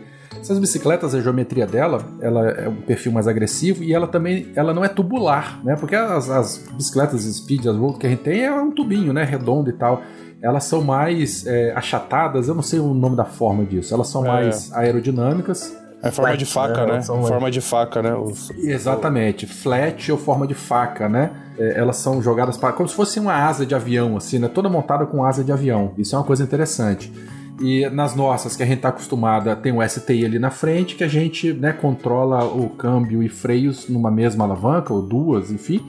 E na, na, nas contrarrelógio, não. O freio, perdão, o, o freio ele tá aqui embaixo, próximo aqui, e a mudança da marcha ela tá lá na ponta do clipe. Então é um sistema é, separado, né? Que o cara passa mais tempo assim com o braço esticado, então ele troca a marcha só com o dedão e com o apontador é, abaixando e levantando a alavanca lá na frente. Quando a, a, o, a Triathlon tem grupo eletrônico, já fica mais fácil porque consegue colocar dois é, passadores de troca de marcha, né? Você colocar um lá na pontinha do, do, do, onde, onde você fica na posição deitado e outra do ladinho ali onde fica a manete de freio. Geralmente as que tem grupo eletrônico tem duas, né? Duas, duas, duas posições de troca de marcha, só acrescentando isso. Bem lembrado, bem lembrado. a gente vai falar de grupo eletrônico daqui já, a pouquinho, já, mas é. vai, continua continua aí. Outra coisa é a, a- as bikes de contra-relógio, elas são padronizadas pela UCI, tá? Pra poder com- competir, pra ter essa diferencinha aí. Então elas, elas têm uma, segue uma regularização internacional mesmo da, da UCI. Só pra acrescentar aí. A, a UCI, a UCI quem, pra quem não, não sabe, é a organização, tipo, mundial de bicicletas, que organiza as regras da, da bike e tal, peso e tal. É a União de. Ciclista, Ciclismo Internacional, né? Isso, isso.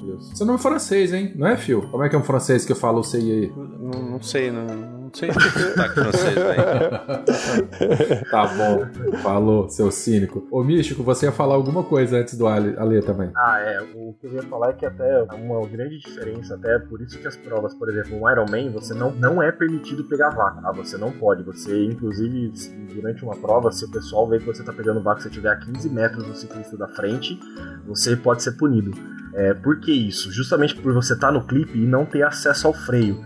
Então, quando você tem pelotões que você vai ver o pessoal treinando para triatlon, é, vai ser o ideal é que a pessoa de trás ela não esteja no clipe, porque o tempo de resposta até ela levantar do clipe e pegar o freio é muito maior. Então, nas provas, você não vai ver isso. Na prova mesmo de um Ironman, você vai ver. O cara fala, vai, pode estar passando moto da organização, o cara vai falar, ó, ou passa, ou deixa o cara ir embora. Você não pode ficar É, por conta de atrás. segurança mesmo, né? Por questão de segurança, tá? Ah, tem um- uma outra coisa legal também que eu lembrei, né? A aerodinâmica é tão importante para esse pessoal que eles pedalam e eles pedalam deitados, né? Quase deitados, quase isso. Tem bicicleta que tem o- os tubos ocos, né? Que o pessoal usa como armazenamento de água. E aí você vê assim, aquele. Eu esqueci o nome daquele tubo que fica o horizontal, assim, que fica. Como é que é o nome dele? Tem o Top tubo que Tube, fica- Top Tube, Set Tube. Eu não vou lembrar se é o top tube ou outro, mas tem um daqueles tubos assim que é um cantil e tem um canudinho assim, então o cara mesmo deitado, ele só estica É, a boca é. assim, faz um biquinho e já chupa a água de dentro do, do, do tubo. É o Top. Tube, é o Top Tube. É o top tube, isso aí. Não, tem uns que fica bem embaixo também, no, no- ali perto do movimento central, também tem uns que fica com uma caixa ali de água, aí a, mangue, a, a mangueirinha vai pelo, pelo down tube e sai ali no, no top tube. Isso aí, isso aí, bem lembrado. É uma bicicleta bem extravagante, assim. Quando bate o olho, sabe direitinho. Místico, você ia comentar mais alguma coisa também? É, a maioria das bicicletas de contra-relógio que você vai encontrar no mercado mesmo, elas são muito caras justamente pela a questão do material delas, tem que ser muito leve. A maioria vai ser de carbono, então tem algumas, inclusive, que, por exemplo, o, o Six Tay ali, que são aqueles aqueles no formato triângulo atrás, que é onde sai do, do onde fica o canote até onde vai na roda, é, tem algumas que não tem um dos lados, ela tem só um lado, justamente para tentar economizar o, o peso, o mais de peso, o máximo de peso possível. Porque ah, é por tipo incrível uma left da, da, daquela, É. aquela, tipo uma left da, da Cannondale? Não sabia Sim, que pra sim. triatlo tinha isso também, não? Tem, só que aí o da não é na frente, você vai encontrar sim, isso é atrás. Atrás, ali no City Stay você tem algumas que não tem o lado, o lado esquerdo. Você vai ter o lado direito, é ali onde tá o, o câmbio, só que você não vai ter o lado esquerdo. Então ela tem, você tem um apoio ali de um lado só. A primeira vez que eu vi isso, eu assustei. Eu falei, cara, quebrou, essa bicicleta tá quebrada, não é possível. Nossa, eu nunca não, vi essa cara. daí não, cara. Eu também Tem. não. Tem um rapaz que treina aqui com a gente que tem uma dessa, cara. É quero muito fotos, legal. quero fotos. Vou mandar fotos, é muito legal. Você sabe qual que é a marca que é? Cara, eu, eu não lembro qual que é a marca, cara, mas eu acho que é uma Cervelo. Cervelo, é, Cervelo, é. Ou era Cervelo ou era Felt. Essas duas gostam de extravagar um pouco.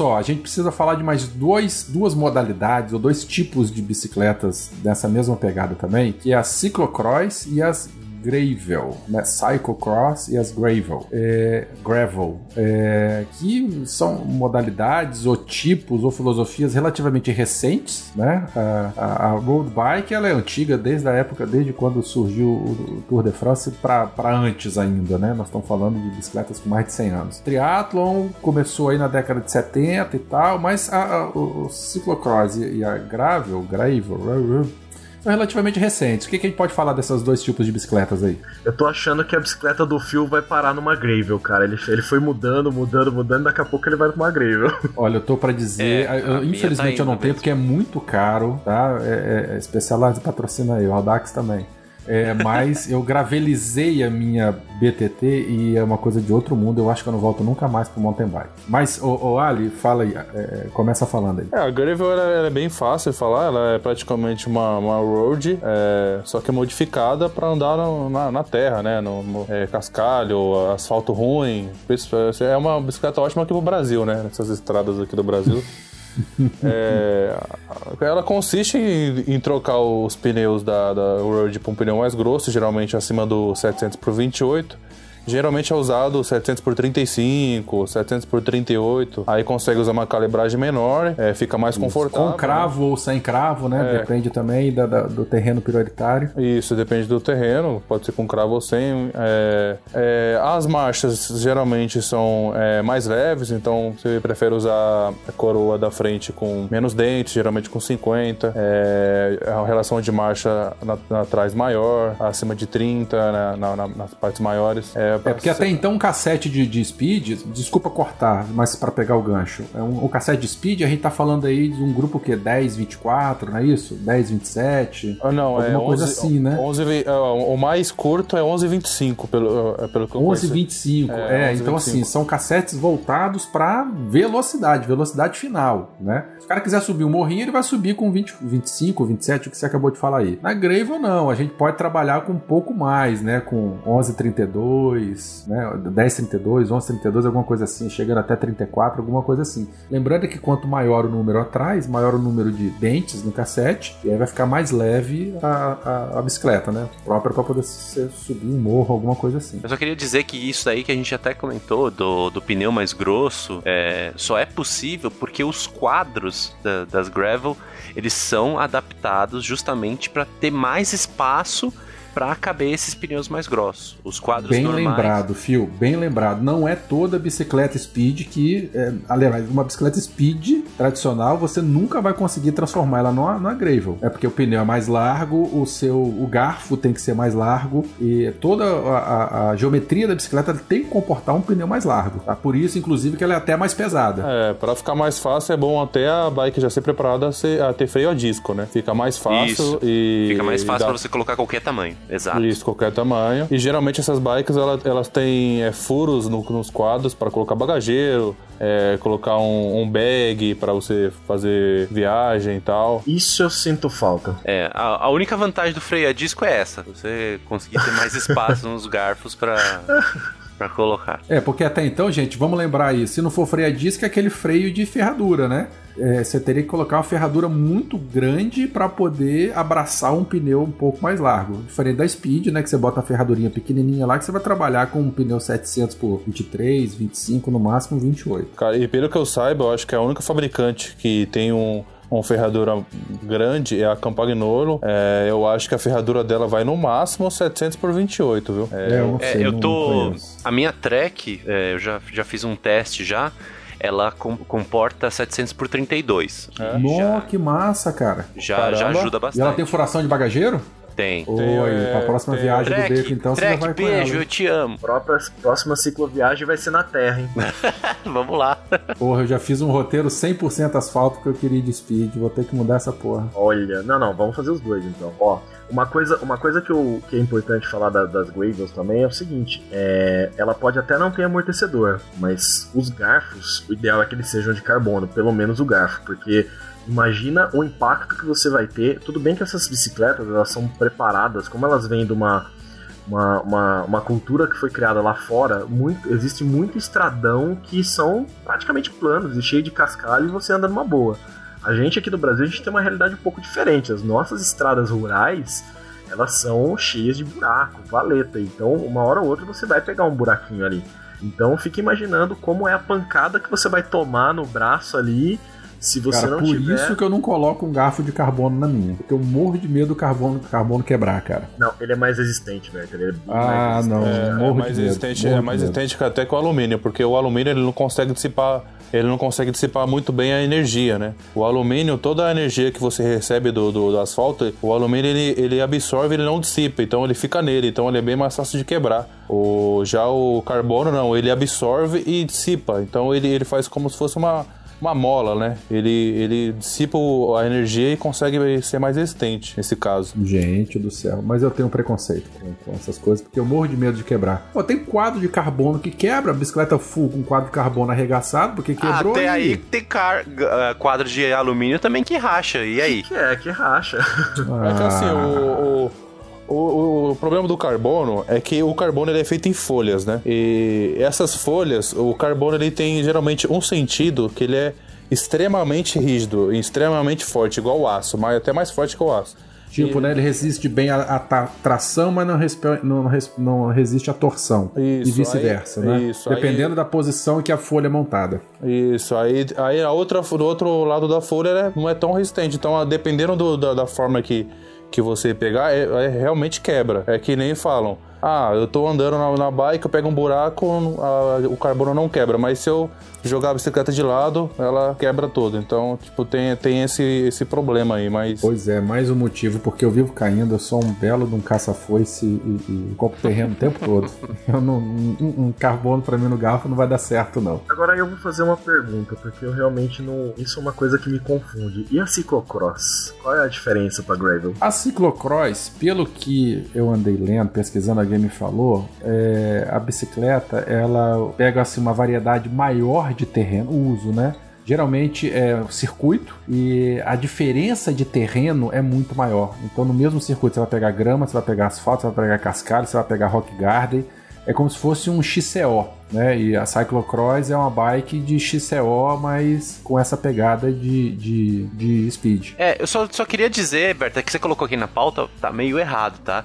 É, tá falando assim, de, tá falando assim, distância entre eixos maiores. Na realidade, não, na realidade é o contrário a, a ciclocross, ela tem um chainstay que é aquela aquela parte do quadro onde a, a parte mais baixa do quadro. Ela, ela é mais curta que, a, que as outras bicicletas, então ela fica bem mais compacta que é justamente pro, pro ciclista, quando chegar num, num trecho, para quem nunca viu um trecho de ciclocross, há momentos que o ciclista desce da bicicleta e bota a bicicleta no ombro para conseguir passar pelos obstáculos. Mas teve um safado num vídeo muito famoso que o cara subiu uma escada só quicando, assim, tec, tec, tec, tec, tec. Vocês viram isso? É sensacional. Gente, isso é demais. Eu tenho que achar o link disso aqui e botar na pauta. Vou até colocar aqui, ó, procurar o link do, do Tec Tec. Que ciclocross é uma modalidade esportiva, né? Tem que lembrar isso. É, então. E, e assim, é, e justamente por ela ser mais compacta, elas tendem a ser um pouco mais desconfortáveis. Então, essa é um pouco a diferença de uma ciclocross para uma gravel. Uma gravel seria para um, distâncias bem mais longas e, e, as, e trechos mais constantes, né? É, são cascalhos constantes. Já a ciclocross são distâncias mais curtas, mas com grande variação de, de tipo de terreno. Perfeito. Então a gente falou a mesma coisa com palavras diferentes. É, deixa eu só é, dar meu, meu, minha hora de pitaco aqui. Eu gravelizei a minha mountain bike. Eu peguei um, um, quadro que eu tinha de uma Rock Mountain. Eu sou apaixonado por esse quadro, geometria, tudo. Rock Mountain é canadense, é muito famosa pelas bicicletas full e tal. Mas até então era minha bicicleta do, do, que eu fazia mountain bike. Eu troquei para assim, fiquei com pé de vela, é, fiquei com coroa só, cassete. Só meu... Fala. A Rock Mountain ela é, uma, é uma marca de só de mountain bike, né? Pelo que eu sei. Só de mountain bike. É, que até então eu acho que é só mountain bike, canadense. É, e aí eu gravelizei ela, coloquei um guidão drop, coloquei um STI, coloquei é, passadores é, Tiagra, Tiagra 4700, botei o câmbio traseiro Tiagra 4700 e, e coloquei um, um, cassete grande pra caramba, um 1142, alguma coisa assim. E foi a bicicleta que eu fiz a viagem do, do que a gente veio em janeiro de São Paulo aqui para o Espírito Santo. E a bicicleta ficou um absurdo de delícia, né? Porque eu peguei um quadro que já me atendia muito bem, eu coloquei essa pegada do drop, ficou muito confortável. E assim, é, eu, eu, falo isso para todo mundo, né? Que eu, quando eu converso desse assunto, assim, desculpa, eu troquei o, o garfo, eu coloquei um garfo rígido é, e eu fiz uma outra coisa que. Que eu vou falar? Ah, sim, coloquei os pneus mais finos, coloquei 700 por 35. Eu tirei aquele pneu biscoitão. Ela ficou numa agilidade tão grande. E uma coisa que eu gosto de falar para todo mundo, assim, nas primeiros 15 dias ou 20 dias que eu andei com essa minha bicicleta, onde eu já havia andado, eu quebrei todos os meus recordes pessoais lá no, no Strava. Eu não fico caçando isso, eu não tenho essa, essa, essa paixão toda de ficar pegando coin, recorde e tal, não sei o que lá, mas assim, sem fazer nenhum tipo de esforço a mais, só mudando a posição do meu pedalar, né? Eu acho que ela, eu fiquei tão mais eficiente eu praticamente peguei todos os meus recordes pessoais em menos de um mês, só mudando a forma da bicicleta e eu tô apaixonado nela até hoje e eu acho que eu não volto mais pro mountain bike não. Eu como não sou, não, não pratico all mountain, não pratico downhill, meu negócio é estradão, assim, é, o pneu mesmo mais, mais liso, eu, eu passo, ando muito bem no asfalto, eu vou para qualquer lugar que eu já andava fora do asfalto. Então, assim, bicicleta Gravel, ó, apaixonei, apaixonei por você. Eu fico, eu fico imaginando o Werther num dia de chuva, olhando pra bicicleta dele, só esperando um raio para gritar: Está vivo! Está vivo! Porra, dia de chuva eu peguei hoje. O Fio viu as fotos minha lá pedalando na chuva hoje, que foi o cão, foi o bicho. Mas fala. O Werther falou uma palavra que eu acho que explica muito bem essa categoria que a gente vem falando aqui que é a eficiência. As bicicletas road, gravel, ciclocross, triathlon, etc., elas são muito eficientes. Menos para andar na, na, no barro, né? Como o Chico fez na viagem, na mesma viagem. Uma dúvida nessa sua mudança aí, Werther. É, você colocou o câmbio traseiro um Tiagra, né? 4700, o câmbio uhum. traseiro. Esse câmbio traseiro, ele, ele tem o cage mais longo para poder conseguir subir é, eu usei o, um cage médio. Eu, eu, usei o cage médio. Eu comprei o Tiagra, eu optei por, por um cage médio. E assim, funcionou muito bem. Mas eu sentia que o último lá, o 42, de vez em quando ele dava uma escapulidinha. Aí eu comprei depois um prolongador de gancheira que me resolveu e agora eu não tô tendo problema nenhum, nenhum. Tá assim, igual faca na manteiga. Tá muito suave, muito bom mesmo. Se eu tivesse usado um 40, talvez não precisasse, né, um, uma, uma maior relação até 40, talvez não precisasse do, do, do prolongador de gancheira. O, o, o, câmbio ia me atender, né, muito bem. Mas eu botei e tá muito bom e tô feliz. E esse seu cassete aí é aquele, não é da Shimano, né? É um Sunrace mesmo, ah, tá, basicão. Tá, entendi. É, eu comprei na é. viagem porque eu tive que trocar é. e tal. É, paguei menos de 200 pau no cassete é, o, a troca de a corrente com o cassete de outra marca com, com o câmbio casou direitinho? Casou, cara, porque o Sunrace ele conversa com o Shimano, corrente eu só uso da Shimano, é por conta de gosto, por conta de noia, qualquer coisa assim. É, mas ela, ela conversa direitinho com, com o Sunrace. Meu pé de vela na frente é um Deore, é o passador XT na frente e funcionou direitinho, assim, ficou uma bela relação custo-benefício. O que eu mais tive que investir foi no STI, mas enfim, já tá pago.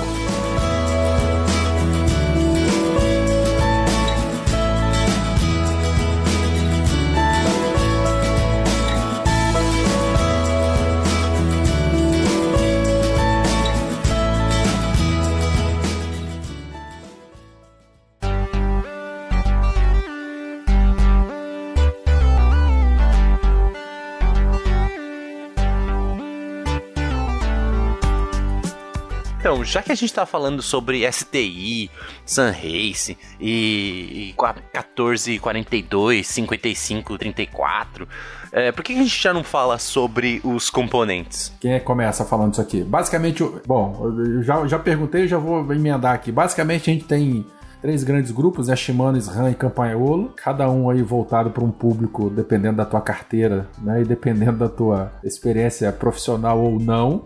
E, e aí, o que, que, a gente pode falar dos componentes? É, eu, eu quando fui colocar, eu quando fui comprar a minha Speed, eu fui pedir para alguns amigos que já tinham mais experiência aí, falar assim, ah, o que, que eu pego? Porque eu já estava acostumado a andar de mountain bike, e aí eu já tinha uma certa experiência de, de perna. Então o pessoal falou assim: olha, pra você já tem essa experiência, já anda, você vai ter que procurar no mínimo um Tiagra ali que o pessoal tava falando da Shimano.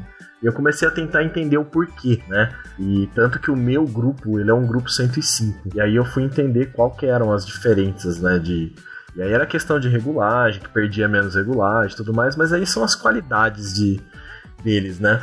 Mas a gente, se a gente pegar, eu tenho muita experiência com a parte da Shimano, que são os meus, os meus grupos que eu tenho, tanto na mountain bike quanto na speed, são, são da Shimano.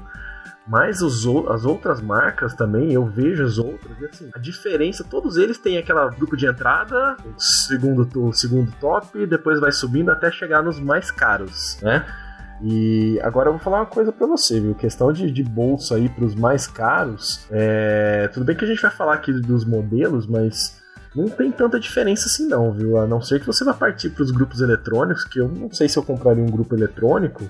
Chega num certo nível ali que a diferença é tão pequena que eu não sei se vale a pena quando você vai trocar. Principalmente hoje em dia, viu? Porque, pelo que eu tô vendo, hoje em dia, é, nesse ano, eu acho que esse ano é um dos melhores anos para você comprar grupos que não sejam os tops, porque eles pegaram muitas coisas do, de grupos tops e que estão vindo para os grupos mais inferiores, né? Você pode ver. Ah, pegaram a tecnologia dos tops e estão aplicando nos inferiores, é isso? Tipo o quê, por exemplo? É, principalmente o pé de vela, né? Que eu acho que é a parte mais. que você olha no, no, no, numa bicicleta, você já olha. Uma das partes principais é o pé de vela. Eu acho que. É, começando do Clares, é, praticamente do Clares para cima, todos estão com, com aqueles quatro braços é, é, em forma de, como é que fala? 2V, né? Um V para cima, um V para baixo. É, isso só tinha nos grupos tops, a partir do, do 105 para cima. Hoje em dia tá praticamente. Mas isso é estética ou isso tem alguma explicação técnica que melhora? Não, isso tem uma explicação técnica. Isso melhora a, a potência que você consegue transferir na, na, na hora da, de você colocar força na pedalada. Na hora que você é, coloca força, esses quatro braços ele dá uma potência maior né, do que a anterior e também diminui o peso. Antes era cinco, né? Antes era cinco braços, aí diminui um, manteve quatro. Desses, desses braços aí é onde a, a coroa ela fica fixada, né? Por aqueles parafusos lá. Isso. É como se fosse um, uma raiação de uma roda de carro, né? Quando a gente olha de lado assim. Isso. E também a estética, né? Os grupos é, inferiores, os cabos do STI, é, eles passavam na frente, assim, era bem, bem, bem grotesco. Ele passava, você via os cabos, né? Aí hoje em dia já os cabos já estão todos interno, você consegue passar por dentro do a fita de guidão, né? Com a fita de guidão você consegue passar por dentro. São os grupos aero, né? Que o pessoal fala. Grupo aero, que os cabos eles não ficam mais aparentes. É, esteticamente fica mais bonito e também é mais aerodinâmico, né? No caso. É, ô Werther, mas existe uma. Quando eu fui, quando eu fui comprar a Speed da minha esposa, eu tava conversando com um rapaz da loja também, com o mecânico lá. E o que ele estava me falando é que os grupos, por exemplo, da Shimano, eles estavam, por exemplo, o Sora, ele já estava com a tecnologia do Tiagra anterior. Então, assim, eles, eles começaram a melhorar a tecnologia dos mais altos, dos grupos mais caros, e aí a, a, as tecnologias mais baixas, os grupos de entrada, começaram a herdar características dos anteriores.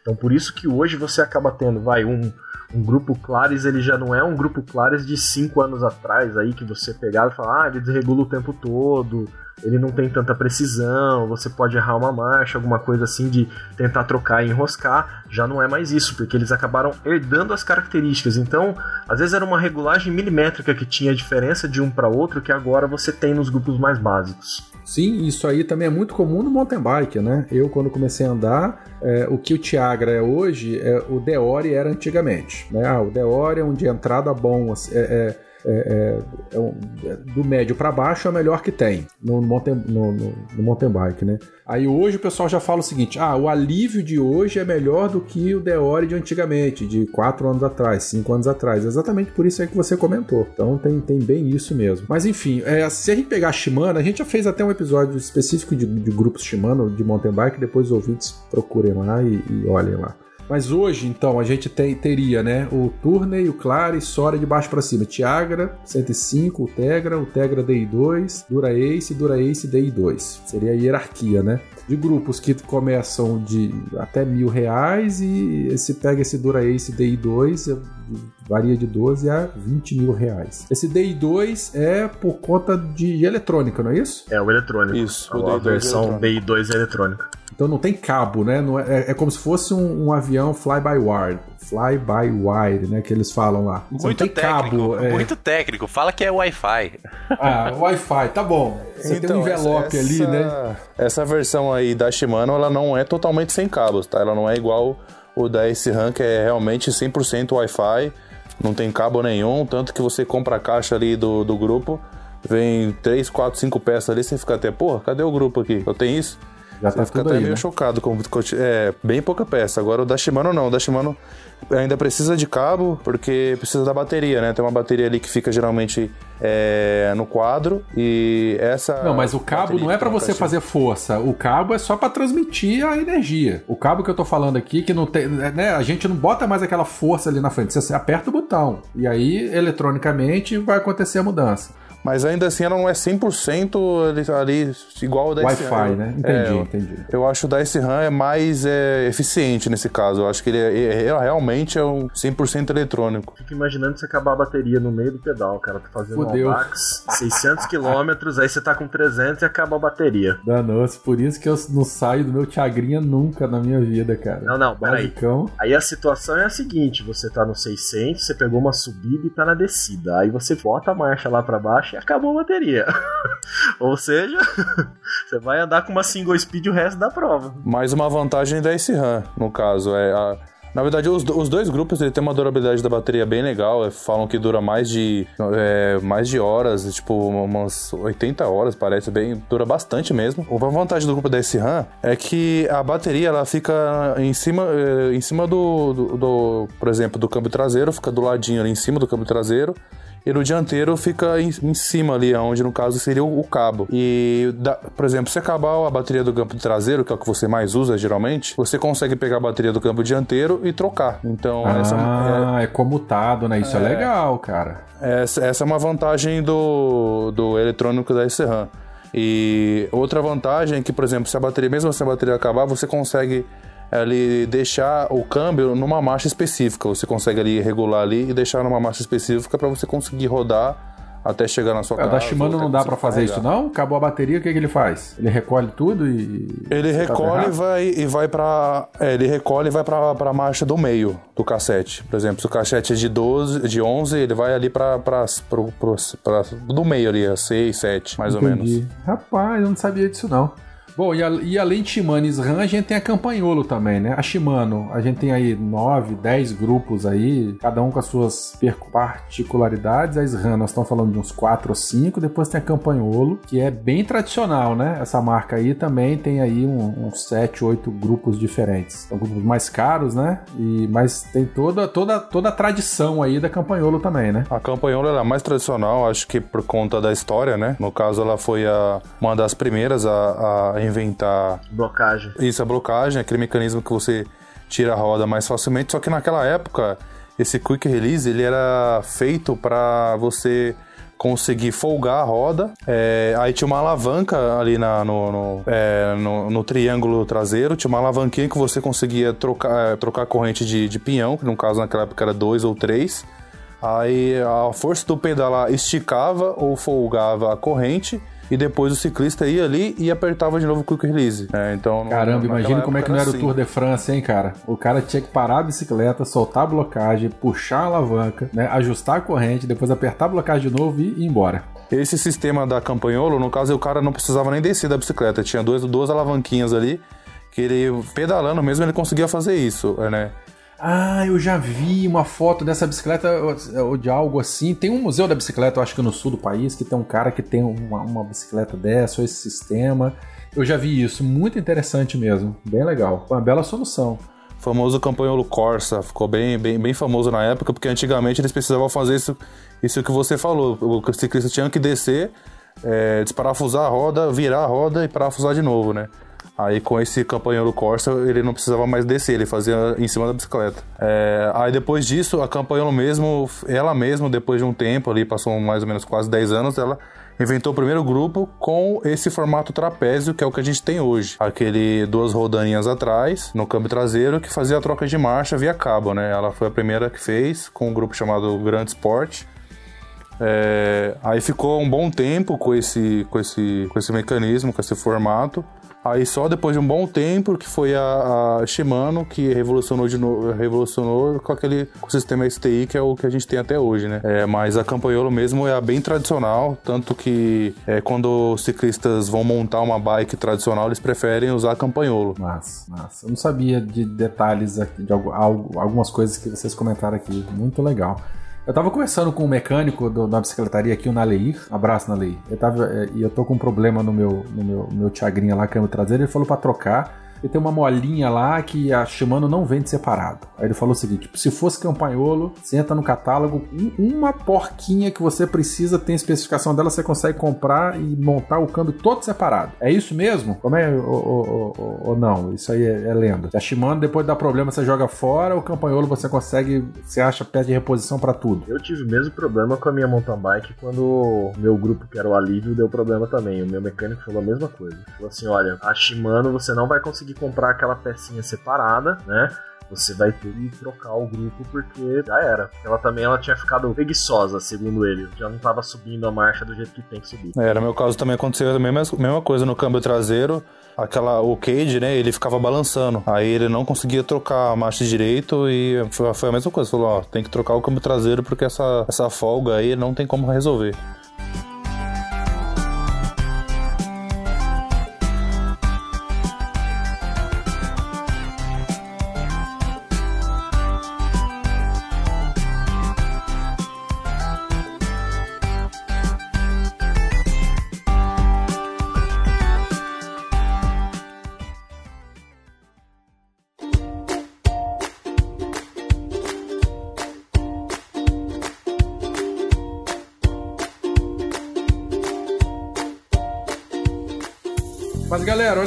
A gente já tem que começar a se encaminhar aí pro, pro, pro final da nossa pauta. Algum comentário final, alguma curiosidade aí pra gente poder encerrar aqui, passar pra vovozinha e, e terminar o episódio? Tem uma, eu tenho uma última curiosidade. A, a Campagnolo, ela deu uma revolucionada de novo esse ano aí é, e lançou o primeiro grupo de estrada de 12 velocidades. É o Super Record e o Record de 12 velocidades. É... Não tinha não, cara. O máximo era o quê? Até 11 só? Não tinha. 105? O, o máximo, o máximo era até 11. A partir do Shimano 105 é, era 11 velocidades. Só que a, no momento é, ele só é bom para você ter um escalonamento é, bem, bem, bem, menor, né? Porque no começo eu achava que, nossa, com 12 velocidades eu vou conseguir colocar um um peão de 10, né, que é bem pesado, com um peão lá, lá em cima maior, de 30, para ter uma, uma, uma abrangência de, de marchas maiores. Mas no momento ainda continua com 11, que é a mínima para estrada. Ainda não tem peão de 10 para estrada, só para mountain bike. E aí tá com aquele escalonamento 11, 29, 11, 34, com escalonamento melhor, menor, mas ainda não tem o peão de 10, que é o que ainda estão querendo muito, né? Não sei tá, agora uma pergunta. Para que que você usa, ou para que que alguém usa, e eu tô perguntando de curiosidade mesmo, um 1134. Se a gente pegar o Tiagra, ele tem 10, é, é, é, 10 coroinhas atrás. Se pega um campanholo desse aí, ele tem 12. Qual a vantagem de ter dois a mais? Se vai ter mais peso, a corrente vai ser mais fina, vai ter maior chance de quebrar e você vai pagar muito mais caro. Se o primeiro, que é o 11, e o último, que é 34, é a mesma coisa, qual a necessidade de ter dois passos a mais? Não, por exemplo, se você pegar ali é, uma prova de subida, por exemplo, a o Giro de Itália, que tem bastante prova de subida. Se você pega um, um 11 34, é, você, você vai ter ma, mais é, velocidade na descida, se, se por acaso tiver descida, do que uh, os peões uh, da Shimano, que para subida geralmente é 12, 34, entendeu?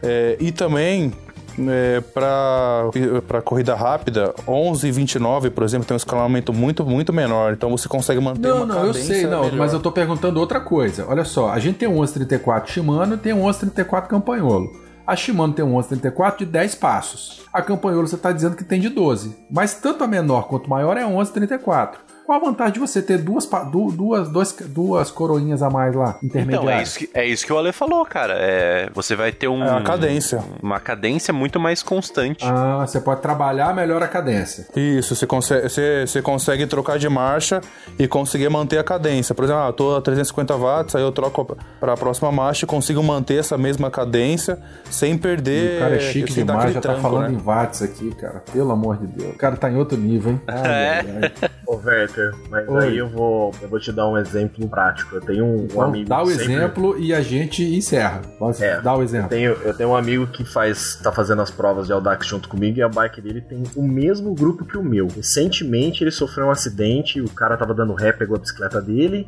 e ele teve que treinar com a bicicleta da esposa dele, que tem menos, tem menos é, variação ali no cassete. Qual é o problema? A hora que ele tem, tá no pelotão com a gente, ele tem hora que ele não consegue acompanhar direito, porque ou ele tá muito fraco ou ele tá muito forte. Então, ou ele tá. Você diz a cadência, né? A cadência é muito baixa ou a cadência é muito alta? É, ele, você acaba tendo uma variação muito pouca, então essa mudança você acaba tendo que acabar acertando isso na perna. Então, às vezes, ou você tá gastando energia demais para tentar acompanhar o pelotão junto, ou você tá girando muito, ou você tá fazendo muita força porque você não tem aquela marcha intermediária ali. Então talvez seja esse o, o, o, o lance que, o, que o Ale tá, tá dando toque. Ah, mas isso não é só uma questão de costume, não? Ah, cara, faz diferença. Porque assim, ó, as pessoas pobrinhas como eu. Eu também, me, me, me inclua, me inclua nessa. Que, que tem uma, uma bicicleta com apenas oito marchas, não vai sentir isso porque tá acostumado a oito marchas e não a doze. Agora, como você disse, ele estava acostumado a 12 marchas, então... É, ele fez um downgrade aí, né, cara? O cara sentiu, né? É, ele fez um up e down, porque a antiga dele tinha 8, ele passou pra 12 e voltou pra 8 e falou, Coitado, eu quero voltar pra 12. sentiu aquele gostinho, aquele melzinho na boca ah, assim, e se fudeu depois. Quer dizer, que se fudeu foi a esposa que ficou sem bicicleta, coitado dela. Não, um abraço tá, pra ela. Ela tá de boa. Então tá bom, algum último comentário? Ou não? Encerramos? Ah, uma coisa que eu acho que é bacana falar que, querendo ou não, desde que as bicicletas existem, a primeira primeira competição que existiu acabou sendo a bicicleta de estrada mesmo. É, até marquei aqui pra gente lembrar que foi no 31 de maio de 1868, uma prova que tinha 1.200 metros só. E aconteceu em Paris, né? E um quilômetro foi, e dois, é, gente. Um, um quilômetro e dois. Foi a primeira, a primeira competição de ciclismo com bike. Inclusive tem a foto aí do, do tal do James Moore com a bicicleta dele. Vocês vão reparar que o pneu da frente é gigantesco, né? Parecia aquelas bicicletas icônicas que a gente vê nos filmes. E o bacana é que no ano seguinte ele acabou ganhando também a primeira prova de 123 quilômetros fizeram. E, cara, ele fez essa prova em 10 horas e 25. Hoje em dia a gente faz aí 100 quilômetros numa prova de Audax e tudo mais. Você faz bem menos que isso, né? Se fizer um desafio de 100 quilômetros, você vai fazer esses 100 quilômetros aí em 3 horas e meia, por aí. É, faltou comentar um pouquinho do, dos componentes, né? Dá pra, dá pra falar rapidinho dos componentes do, dos grupos. Que o, os grupos mais tops, eles usam carbono e titânio, né? Na composição. Os intermediários ali usam cromo e alumínio. E os mais básicos usam praticamente aço e alumínio, né? Na composição. Ferrão, ferrão. É aquela 10 empenada. Vocês já viram aquela 10 empenada? Que a traseira, assim, ela não tá alinhada com a dianteira? Isso é quadro de ferro, cara. É quadro de ferrão. As antigonas lá. Entorta, mas não quebra. Mas não quebra. Você resolve na cicloviagem, você leva lá no borracheiro, o cara mete um pingo de solda lá e junta ela em quantos pedaços você quiser. Boa e velha Caloi 10. Um dia a gente fala sobre ela. Mas pessoal, olha só. É... Maravilhoso episódio. Não, nem vamos ter vovozinha hoje porque não vai ter tempo e o Felipe vai, vai parir um filho se a gente prolongar mais o, o cumprimento desse episódio. Eu queria agradecer enormemente a presença de vocês, Fio. Obrigado. Ale, muito obrigado por ter aceitado o convite, ajudado a preparar a pauta. Místico, você também. E foi muito bom gravar com vocês. É uma pauta assim que eu tava querendo. Ela tava agarrada aqui, a gente querendo desovar, falar, porque a gente já falou de mountain bike, a gente fala muito de mountain bike, mas nunca fizemos um episódio específico sobre a bicicleta speed. Ouvintes, é óbvio que faltou falar um monte de coisa. Essas bicicletas foram as pioneiras aí, existem há muito tempo. Então, assim, se a gente falou alguma canelada, se faltou alguma coisa, entre em contato com a gente. É, se identificou algum assunto, identificou algum caos, fala com a gente também aí nos comentários do, do, do episódio. Espero que vocês tenham gostado. Meninos, deixo com vocês a palavra aí e a gente já vai encerrando. Palavra do quê? Você acha que aqui a gente vai pregar alguma coisa? A gente não vai pregar nada, não. Vou pregar você na parede, seu amado cabo. Eu, eu, eu quero saber quando que vai ser a próxima cicloviagem aí, hein? Pois é, o roteiro ele já tá montado, né? O roteiro já tá montado. O negócio é a data, e mas isso a gente conversa depois. Ele com aquela camisetinha dele xadrez é muito engraçado. Ah, nem fala. Coisa feia. Ah, ah, pra, pra, pra, essa viagem eu vou de smoking. Vai, de, é, vai na beca, ó. Ô, Místico, e você, em, em, em, julho, vai participar daquele Audax 300 mesmo, lá em Rio das Ostras? Eu pretendo, hein? Porque o que que acontece? Como a gente tá pretendendo fazer o 400 e o 600 um pouco mais pra frente, que o Felipe vai ser pai agora, né? Por isso que a esposa dele ele conseguiu pegar a bicicleta. É, então eu falei para ele, cara, não vamos sair agora, porque dá que a gente sai dois dias, sua filha nasce e é complicado. Então a gente decidiu adiar um pouco. Então a gente vai fazer, eu tô pretendendo fazer porque, querendo ou não, eu preciso manter, me manter treinado pra poder fazer o 400, né? Então Tá eu tô certo. pensando em fazer então, esse vamos lá. 300 Dia sim, 22 cara. de julho vai ser meu aniversário, a prova começa dia 21. Quando a gente chegar, a gente toma um fogo lá de Heineken, então. É, eu vi que já abriu inscrição, né? Já, já abriu. Lá no É, Max então. Entra lá É, e tô- vamos- bora fazer esse negócio aí. Tô a fim de fazer. E aquele projeto que eu te falei lá, vai rolar. Cara, vai rolar, que projeto cara. você falou, não. É Não. aquele de sair daqui e fazer até a Aparecida numa paulada só. Ah, Sim, sim, sim, sim, O Bruto já fez um negócio maluco desse aí. Depois você. Vai rolar. A gente, é, a gente vai sair daqui e vai tentar fazer num dia só. Então vai ser seis, mais 600 km uma paulada só. Eita, prende aí, Fio. E vocês do... Fio e Ale, que vocês morreram pra ir pra Aparecida ali, 120. E eu vou de novo, viu? Então tá de novo bom. Dia 3 pra aparecer. Aqui, precisamos, precisamos encerrar. Desculpe interromper todo mundo. Galera, muito obrigado pela participação de vocês, ouvintes. Muito obrigado por ter ouvido o episódio até agora. Vamos dar um tchau geral aqui? Tchau, geral. Um abraço. Falou, beijão. falou. Tchau, tchau.